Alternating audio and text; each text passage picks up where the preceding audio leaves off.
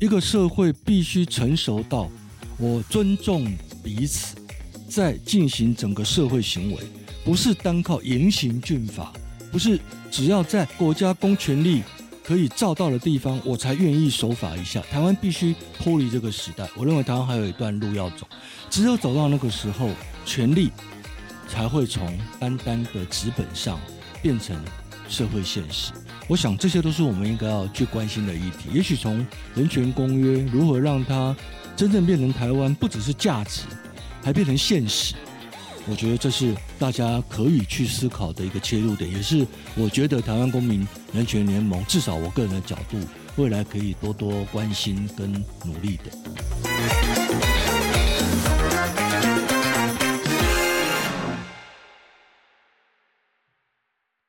们今天很开心，可以第三次邀请到林家豪老师来到我们法科电台。因为我们之前在促转星期四，还有在外送员议题的这些单元中，我们都有邀请过林家豪老师。然后我们今天非常开心，又可以再度邀请到林家豪老师，可以来到我们节目中，欢迎老师。是，各位好，主持人桂智好。那林家豪老师是正大法律系的副教授，然后这次林家豪老师是用台湾公民人权联盟的理事长的身份，是来到我们的节目上。这次就要来聊聊跟公民权有关的话题。公民权前一阵子很夯，因为前一阵子。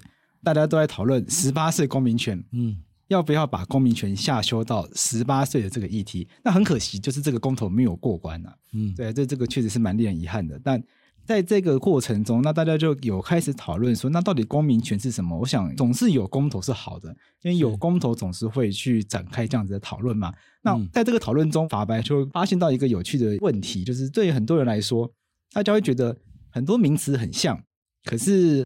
好像有点不一样，会混在一起。譬如说，有的时候讲人权，对，法律人有的时候会讲人权，嗯，有的时候就讲基本权，对，啊，有的时候讲公民权，对。那这些东西听起来好像很像，可是好像又不太一样。大家都知道，这个法律有的时候很像这个文字游戏。是。那既然取不一样的名字，表示它应该有一些差别。是。啊，能不能请林老师先帮我们介绍一下？那到底这个公民权它跟其他的东西是不是真的有一些差别？应该指的是什么东西？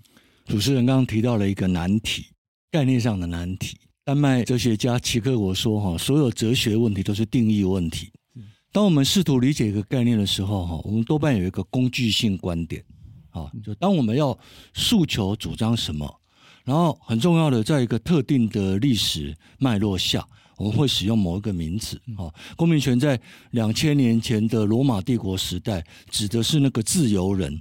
OK，指的是可以参与公共生活。”换言之，有别于奴隶哦，有别于什么，对不对？哈，那在十七、十八世纪，我们到资产阶级革命的时代，指的是不是无产阶级啊，拥有财产自由的人啊。然后呢，迈入民主时代，开始希望能够参与国家，我不再是被统治的人而已，我要变成统治者的一部分，对不对？那一直到今天，所以我必须说，公民权这个概念。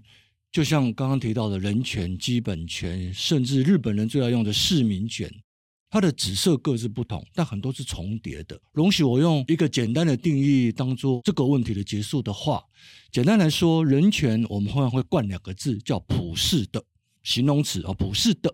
换言之，你走到世界哪个角落，不论你是不是那一个国家的国民，你都应该拥有，我们叫普世人权啊。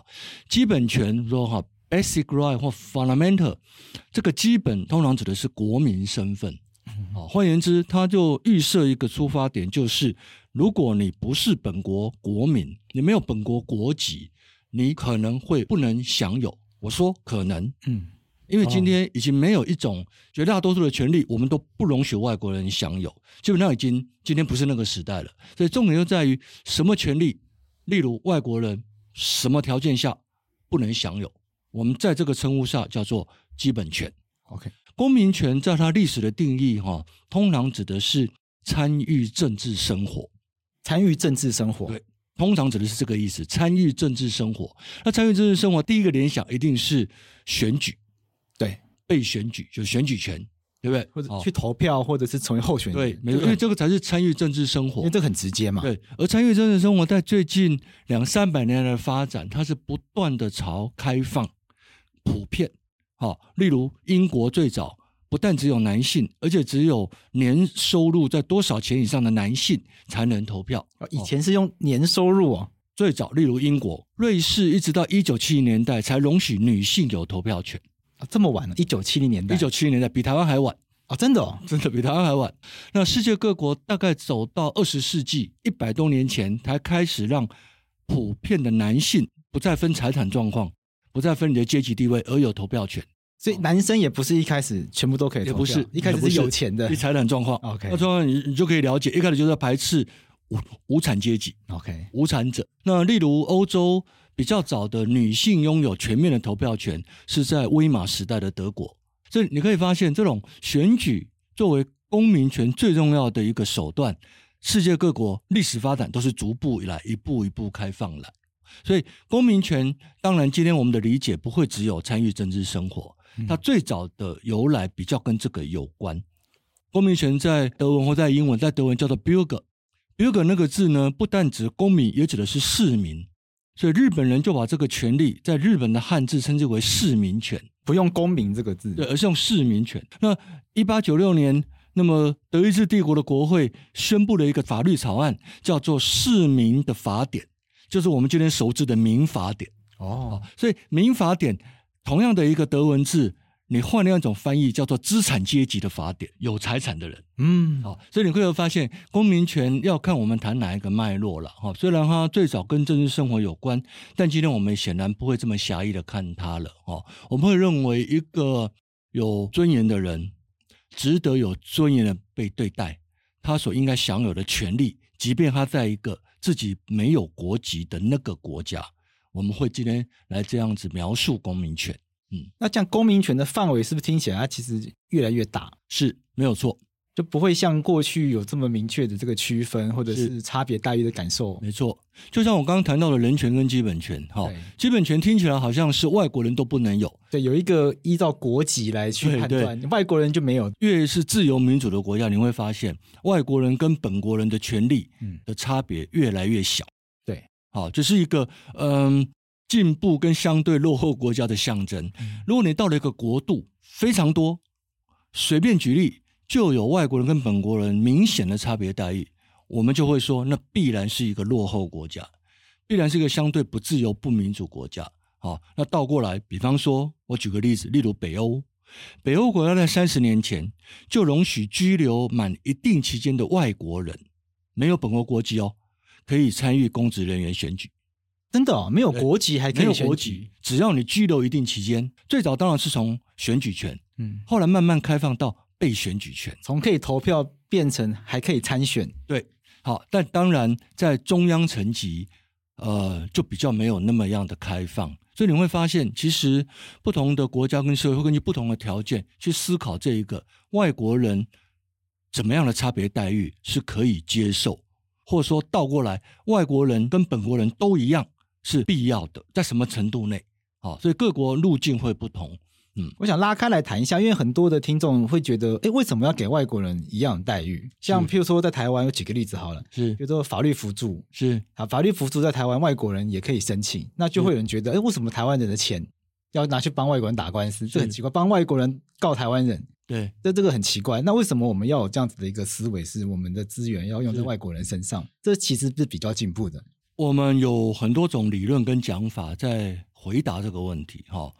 那因为时间关系，容我举个比较简单的，我们叫做在地连结。嗯，基本上只要在地连结性强的，我们就会认为不应该区分本国人、外国人。在地连结强，嗯，比方说他对这块土地有贡献，哦，例如在台湾工作一定期间的人，他对台湾有贡献，好，那有些呢？就未必这个最重要，有些是以国籍作为一个清楚的联系因素，它的重点在于国民的共同政治意志，或甚至某一种跟国家甚至某一种民族有某一种关联的，那他就会去排斥非本国人的外国人。比方说健保，健保呢，世界各国包括台湾，以欧洲为例，你在欧洲只要拘留超过三个月，你就必须加入健保。而健保就是典型的在地型团结，我不应该区分国籍，好，那只要不是本国人，你即便拘留三个月以上，甚至一十年、二十年、二十年，我都不让你有鉴保，这是一个刻意的切断它的在地连结，嗯，这就是不对的。OK，例如他就不应该区分，对对不对？好，比较麻烦是我刚刚说的政治意志，嗯，因为政治意志、社会共同政治意志的形成，它代表的是国家产生那个统治机制的来源，通常它很难想象。很大程度的扩及到外国人，所以大部分的国家只要涉及到中央层级的，我们说中央政府体制，整个统治正当性的产生，几乎都会排斥外国人。对，不止排斥外国人，连外国的影响都不可以有啊。对，所以我们的政治献金，大家知道，不容许外国人跟外国团体，对不对？对，它就是一个清楚的。所以我们会用这个标准，在地连结，涉及到公众政治意志的形成，涉及到统治正当性。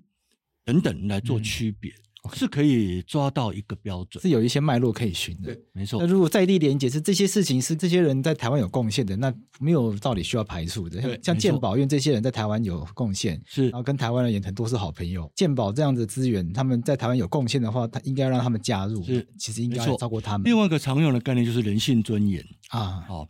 当然了，这个也当然人言亦殊了哈。也许贵志跟我对人性尊严的想法，我们的想法也许不一样，对不对哈？那人性尊严也是一个常见的指标。我必须说，某一些例如选举权的排除外国人，向来不认为是人性尊严的问题，就比较容易被接受。哦，那我国家因为本国劳动市场的考量，哦。我必须保护本国劳工的就业机会，我不太希望那么很多就业机会被外国人抢走，所以世界各国对于外国人到本国工作的某些限制，也被认为无涉人性尊严，可以被接受，嗯、对不对？好，但如果换个角度讲，呃，外国人在台湾生病了，那你家的事，我我我我任你死活，那就不是人性尊严，对不对？但任何事情都会有临界点。哦，比方说欧洲的庇护，谈到庇护，就我们说的难民。难民，哦，大部分的国家都有两种难民，一种叫我们熟知的政治难民，政治言论自由啊，政治行动啊，被迫害、被打压的，被迫害啊，这我们大家很熟悉的，对不对？哈，而另外一种难民就有趣了，另外一种难民叫做，如果把你遣返回你的母国，有害你的人性尊严。哦，欧洲哈，哦，最大宗的这种难民类型，好，我不知道各位。贵智或是各位听众可以猜猜看，最大宗会是哪一种人会认为自己如果被遣返回母国，伤害我的人性尊严，但不是政治理由哦，不是我刚刚说的难民哦，但你应该让我庇护。我告诉各位，是艾滋病患哦，艾滋病患、哦、对，因为哈，世界上艾滋病罹患最严重的地区是在非洲，OK，而艾滋病要花很多钱，是英文说 it costs 要花很多钱，所以。很多非洲不幸罹患艾滋病的人到了欧洲就申请庇护，嗯，因为我回母国就是等死，没办法治疗，我没办法治疗，啊，不管是因为医学技术还是国家财政的匮乏，对不对？好，南非宪法法院有非常多艾滋病患控告政府，到宪法法院说治疗我的钱政府应该帮我出，嗯，可是财政有限。对不对？好，类似这样子，政府没钱。对，好，所以有时候人性尊严，呃，在欧洲，我刚讲这个类型是一个很大的争点，是哦，因为此门如果一开，我们站在欧洲国家的政府部门的角度来想，此门一开，那不得了了，那大家都来看病了，全世界都跑来 欧洲国家看病了，对，对不对？好，要看病，你还要帮他出钱，OK，对对，所以我必须说，人性尊严，我们大概有一些描述了，嗯，但。有时候事情也没有那么单纯，有时候这不好解决，所以我们会发现，就是公民的这个议题，公民权的议题非常广。那像。我们看老师有参加过非常多的研讨会，是。就我一开始认识林家豪老师，是因为因为在前事务所做了一些跟工会有关的案件，对。那那时候是跟劳动法有关的议题，是。那后来在法白这边做促转新形式的时候，哎，因为转型正义的议题又认识老师，就后来发现老师还有做体育协会改革，就发现老师的这个守备范围 超级广，又是劳动法，然后又是这个转型正义，那居然还有体育法，这看起来都没有什么关联的议题。啊，没想到老师这个学术非常渊博，嗯，那个触角非常的广。还是对老师来说，老师会觉得这些领域看起来虽然好像差别很大，可是老师会觉得它其实都是有关联的。如果我们硬要说它有关联哈，嗯、我可以随便编一些很美好的名词告诉你它有关联哈。但我觉得还是诚实一点吧。OK，好，诚实是上策。呃，应该跟我个人经历有点关联哈。我读大学跟硕班，事实上我都是专攻宪法。OK，专攻宪法哈，所以宪法一直是我最重要的，应该说学术兴趣所在，仍然是宪法哈，特别是国家理论哈。然后我个人一九九二年到一九九九年在德国，那有趣的是我在台湾读硕班，读政大法研所哈，现在政大法律系硕士班的时候，因为一些缘故，我参与了呃劳工运动。是，这是一个重要的契机。当时也当了一九八零年代末期，我也当了当时的台湾劳工阵线，虽然时间不长的，嗯、不算正式助理了。好，所以呢，我在硕班的时候开始接触到劳工的议题，但不是我当时学术关心所在。可是呢，我九二年去德国，我就想做一个跟劳动者有关的宪法议题。不幸的是，我找错老师，我找到一个劳动法老师 啊，是哦。那台湾跟德国跟日本都很像，绝大部分的劳动法老师都是民法老师，哦，并不是公法老师。哈、哦，我老师就叫我从头开始读劳动法。OK，所以呢，后来回到了台湾哈，我一直到目前为止，我的劳动法跟宪法的研究大概是一半一半。嗯，哦，这几年我的宪法研究多于劳动法，我这几年。做了不少民主理论的研究，哦，因为民主是跨法律跟政治了。那至于体育运动是跟我从小有关，因为我从小就是运动员。哦，老师是运动员，从小就运动员。这是哪方面的运动？呃，我小时候是田径，田径队。到了长大是手球，是。所以我现在也是中华民国手球协会的理事长。哦，哎，我也在田径协会训练组，然后手球协会，呃，是我琢磨比较多的。我在手球协会大概也。呃，我在德国留学时代就开始了。我在德国留学的时候，也在打呃手球，参加俱乐部比赛等等啊。所以应该说，呃，一些关怀比较是站在我个人的出发点，是啊，就是我自己有一些经历的关系，所以我就有那个热情跟关怀。啊，当然了，它都所有法律问题都一样，它都涉及到某一种权利，嗯，涉及到某一种程序。涉及到什么是正当的，什么是不正当的，涉及到什么样的不正当应该被救济、被处理。所以某个程度，我仍然认为还有共通点，这是所有谈到权力，特别涉及到国家部门等等。哦，那当然，劳动不一定涉及国家部门，劳动往往是自己的社会对手，但它都是某一种权力地位、力量的力啊。所以我讲，都具有某种共通点，就是它的性质上是这样。是，那。像我们刚刚谈公民权的部分的时候，我们有提到说它会分成基本权利，然后好像有些是跟政治有关的。是。那在讲人权的时候，会特别去强调它具有普适性的部分。是。那普适性的人权，它就会出现一些在这个时代，尤其是因为这个是全球性的时代。是。然后人民在这个各国之间流动越来越频繁，或者是网络根本就没有国界。所以现在常常会有许多的难题出现，像老师刚刚提到的难民，或者是会有移工的权益，会有跨国同婚的问题。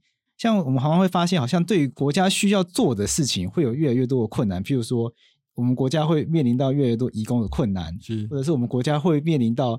像过去会有这个跨国的婚姻，但是甚至我们国家现在要去面对，就是诶，我们开放同婚之后，那是不是会有跨国同婚的问题？是，所以那这些权利的部分一旦涉及到跨国的之后，对，那我们要怎么样去思考哪一些权利是可以去普世，哪一些权利是不适合普世？像老师刚刚有提供给我们一些方向，那老师可不可以再给我们更具体的一些说明？是。哦，这当然是一个难题。我们也试图从很多不同的路径去思考这个问题。因为像譬如说，我们举跨国同婚好了，跨国同婚在讨论的时候呢，就会有人觉得。这个东西应该是各个国家要自己决定的，但有人会觉得说这个是人权的问题。台湾如果要做人权灯塔、人权大国化，那应该要允许跨国同婚。是，可又会有人觉得说，那如果我们这样贸然开放的话，会不会衍生出很多的弊病？譬如说假结婚、真移民之类的问题。是，确实也会有人用这样的方式去思考等等的。所以我想，好像很多问题一旦牵涉到国籍的话，好像确实是蛮困难的。是，当然，呃，容许我用一个。欧洲争议很大的问题，来试图回答刚刚主持人啊提到这个艰难的必须面对的哈，德国跟法国哈都有一个棘手的问题啊，当然很多西欧国家也同样面临，就是所谓的儿童婚。这些国家当然不容许儿童婚，毫无疑问。但麻烦的是，容许儿童婚的国家的人到了德国、法国该怎么办？它的一个缘起主要是来自于印度半岛。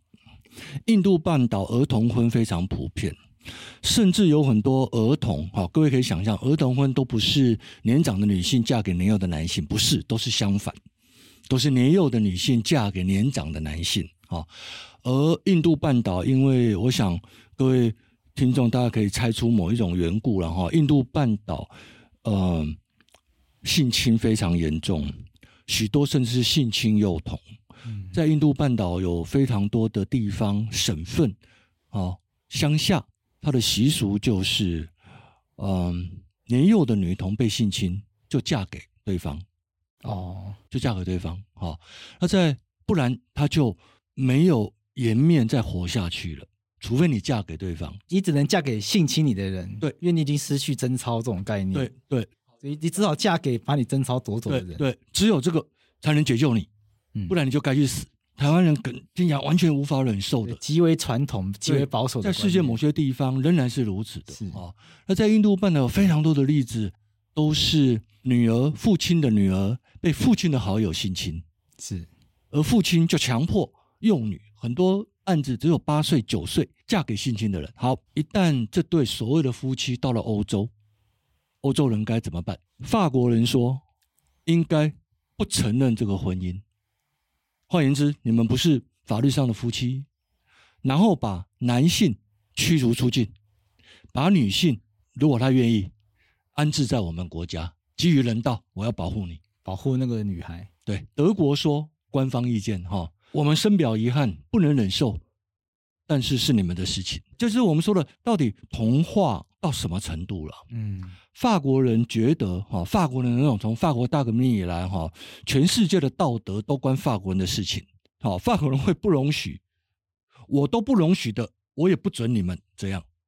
所以你看啊，法国会出现警察、安全人员拿着步枪到海滩去取缔穿 bikini 的伊斯兰女性。bikini 不是 bikini 哦，布基尼，布基尼，布基布基尼就是伊斯兰女性的泳装，全身都包起来。只剩下脸而已。法国人说这是不人道的，我要帮你解放。德国人说你们这样不应该，不过我尊重你。所以这是一个难题，我们要做到什么程度，对不对？好，那我想也许贵志，也许我，也许我们听众每一个人都有不同的想法。我我我很喜欢在学校上课问同学这个艰难问题。如果是你，你会怎么看？如果你是政府部门的负责人，你会怎么回答这个问题？假设这一对儿童婚的来到台湾。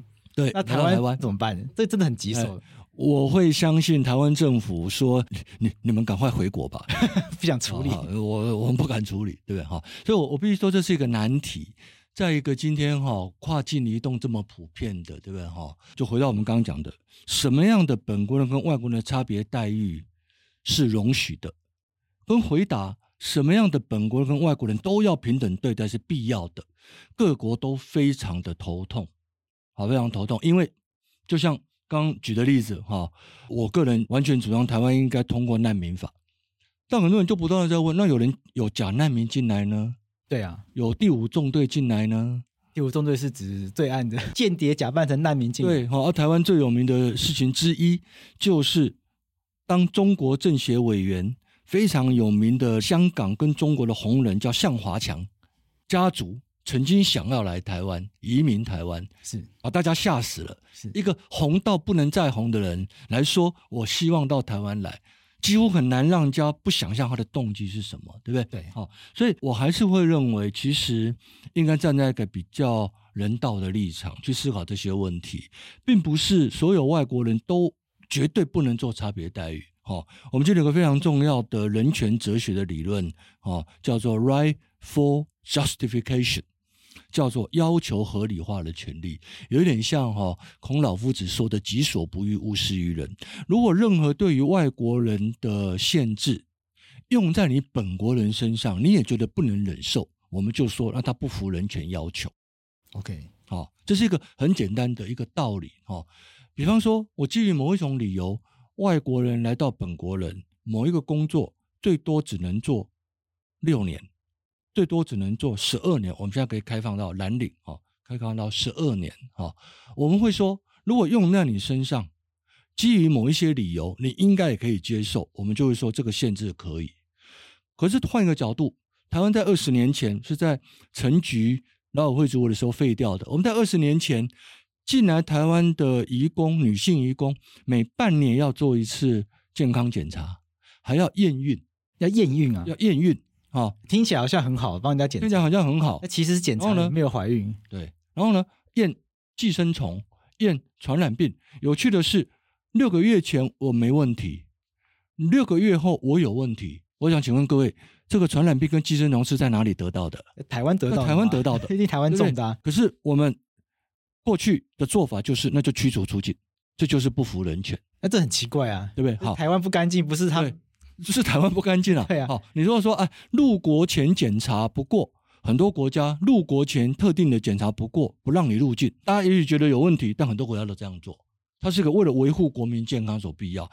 请问你不会把一个台湾国民得了传染病就把他赶到岛外吧？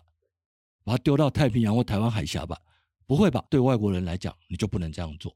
好，所以我们会用这个，这只是一个例子。我们会用验孕，对，我们是用 rightful justification 来回答这样的问题。呃，我的经验，绝大部分的案件都可以获得一个比较清楚的澄清。什么叫做我们对外国人不该有差别待遇？是。老师，像这次跟许多前辈，像前一阵子来我们节目的陈律师，是那发起的台湾公民人权联盟。对，像这一次这个联盟，像陈律师那次是来谈跟检察官改革有关的议题。那老师这一次是不是也会想要在这个联盟里面去谈一些，譬如说劳工议题、性别议题，是这些其他人权议题？老师会觉得我们这个联盟会是人权议题的串联者吗？应该说，台湾公民人权联盟叫 TCLU 啊、嗯，台湾 Civil Liberties Union 哈，它是仿效自美国的 ACLU 啊，那个我们台湾的 T Taiwan Taiwanese 就把它换成 American 美国的哈。美国公民人权联盟哈，最早是来自于个案救援，那那个个案呢，通常是受害于国家公权力，但在法庭上无法伸张。或根本被阻止在法庭之外。各位可以想象，在美国早期最有名就是黑人民权运动，哦，就 separate but equal，好的这个哈。那公民人权联盟，当然我们就可以知道哈，个案往往来自于通案的反应的结果，对不对？个案往往来自于制度的作祟，所以美国公民人权联盟也当然慢慢把触角延伸到例如制度面，那也当然会从我们刚刚谈到受害于国家公权力的司法面。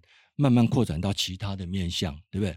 某个程度，台湾公民人权联盟也类似。我必须说，我们一开始的想法比较是想要聚焦在个案救援，个案，所以律师就非常重要，律师很重要哈。那司法显然是重点，对不对？好，那不管是呃某种社会弱势者在司法上的困境，还是司法利用者，例如被告。本来就存在的某种困境，这都是我们关心的。像刚提到这个陈文祥律师，比方说对于检察官制度的改革等等，它就比较是一个普遍司法制度、司法使用者碰到了障碍的问题，对不对？最主要的，至少目前为止的工作重点比较局限在司法人权，但我们非常乐意。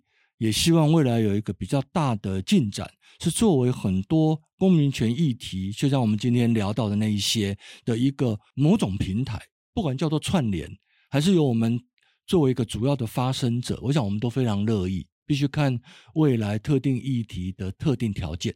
当时想要发起这个的原因是特别想要做个案救援，是有看到什么样的个案吗？应该说看到太多司法体系下的个案，是好。就是说，就像我刚刚讲的检察官问题哈，我们法界有一句标准术语叫做“司法独立检察一体”，台湾今天比较变成检察独立司法一体，是它是一个倒过来的。检察官的滥权必须这样讲，检察官的滥权是过去二十年台湾所谓的司法界，因为检察官并不是司法。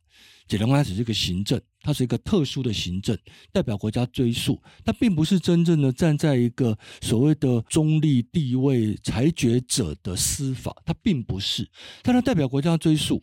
如果你给检察官过多过当，而对他的某一种滥权不加以节制，就会产生呃一些我们看到的结构性问题，比方说某一些特定的犯罪起诉率跟定罪率差别极大。这是一个例子。哦，那各位想象，被告深深消耗在其中，最后得到的无罪判决是一个迟来的，也许再也没有意义的正义，对不对？好，当然我们必须为检察官说话。台湾一年有几十万件刑事案件，检察官只有一千多人，平均每一个检察官，哎，我们的一千多人还是总数哦。你还要扣掉检察长，还要扣掉不办案的主任检察官，你还要扣掉那个只立庭的、不侦办的，你还要扣掉高检署的，你还要扣掉最高检察署的。各位，平均每一个检察官一年，单单一年新收案件超过一天一件，是。你要怎么强化它的品质呢？我们联盟的发起者会认为。很多检察体系的问题出在检察官太辛苦，他没有办法有好好的余裕、好好的心思去好好的办一个案子。对，那这一些结构性问题是我们这个联盟一开始我认为发起人最大的共识。那也会希望，呃，透过个案去凸显那个问题，个案的救援是一个最直接、最立即的效果，相对于那个议题的倡议比较困难。如果能够相互的搭配。引起社会的关注，也能够让至少在个案上的当事人能够有一个比较好的对待跟平反。那我们有现在有哪一些个案吗？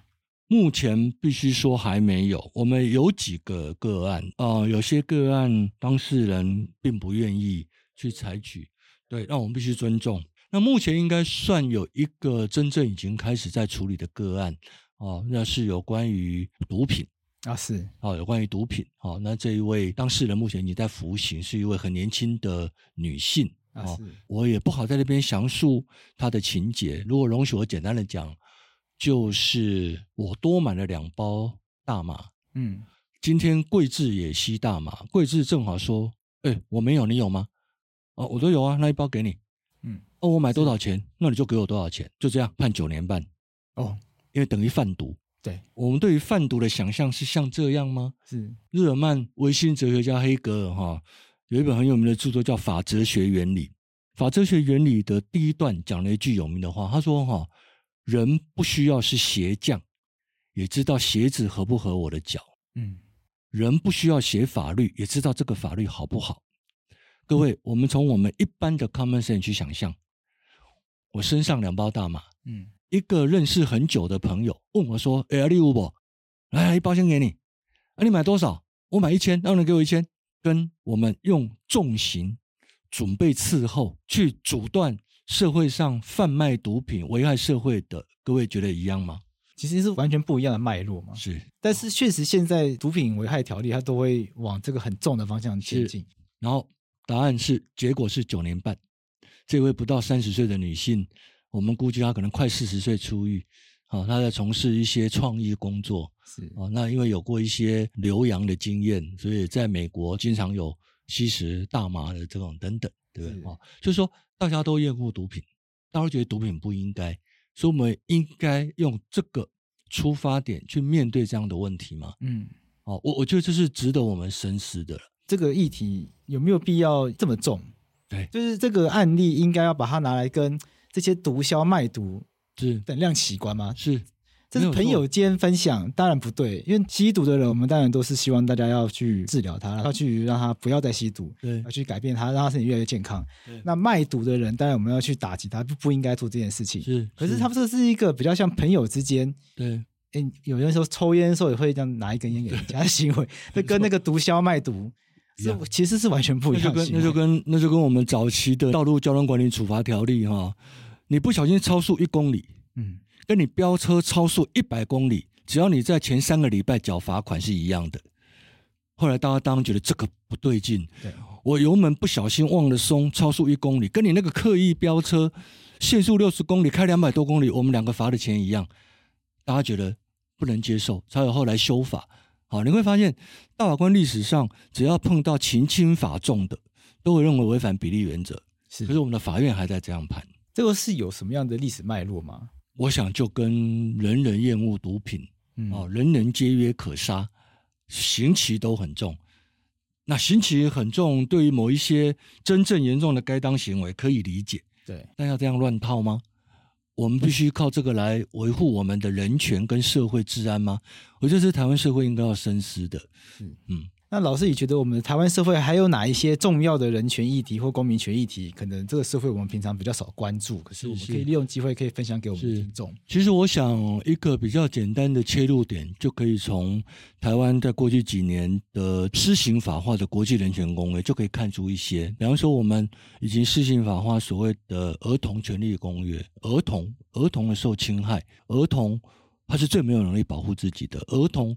是没有选择，只能服从权力者的。那跟各国一样，侵害儿童的一大半来自于家庭，一半来自于学校。我们要去面对它。例如，身心障碍者不是他自己有障碍，是社会为他们设下的障碍。那来自于大家也都蛮关心的移工的问题等等。人权是做再多也不为过。任何时刻都有人在人权没有受到尊重，以及被侵害的困境跟黑暗中，我想这些都是我们应该要去关心的议题。也许从人权公约如何让它真正变成台湾，不只是价值，还变成现实，我觉得这是大家可以去思考的一个切入点，也是我觉得台湾公民人权联盟至少我个人的角度，未来可以多多关心跟努力的。我们可以努力把这些。真正重要的人权价值，把它推广出去。我觉得，当大家民众真的都理解，然后大家真的都接受，那久而久之，哎，大家其实就会实践在日常生活里面。是，那真的大家都实践的时候，哎，其实它就变现实了。我们文化的一部分。对对，那我们就其实也距离那个就不远了。是，权利不只是价值，权利是一种必须内化的东西。嗯，我们台湾一定要学到，我今天愿意让行人先走，不是因为。法律处罚很重，而是因为下次换我走马路，我也期待别人尊重我。哦，一样是己所不欲，勿施于人的概念。那是一种一个社会必须成熟到我尊重彼此，在进行整个社会行为，不是单靠严刑峻法，不是只要在国家公权力可以照到的地方，我才愿意守法一下。台湾必须脱离这个时代，我认为台湾还有一段路要走。只有走到那个时候，权力。才会从单单的纸本上变成社会现实。好，我们今天非常感谢林嘉豪老师来跟我们分享公民权这样子有关的话题。然后林嘉豪老师也跟我们分享非常多公民权到这个基本权到人权，其实用非常多生活化的方式让我们理解，其实这些人权这些权利。它其实就是一句很简单的话，我们希望别人怎么对待我们，而我们就应该怎么对待别人。其实它其实并不难懂，也很好理解，但常常我们只是会觉得说，哎，好像很高空，好像很崇高，好像做不到。其实不会那么困难，就是我们一句话，就是我们希望别人怎么尊重我们，那我们就如何尊重别人。其实就这么简单而已。我们再次谢谢林嘉豪老师，谢谢。好，谢谢桂志，谢谢大家。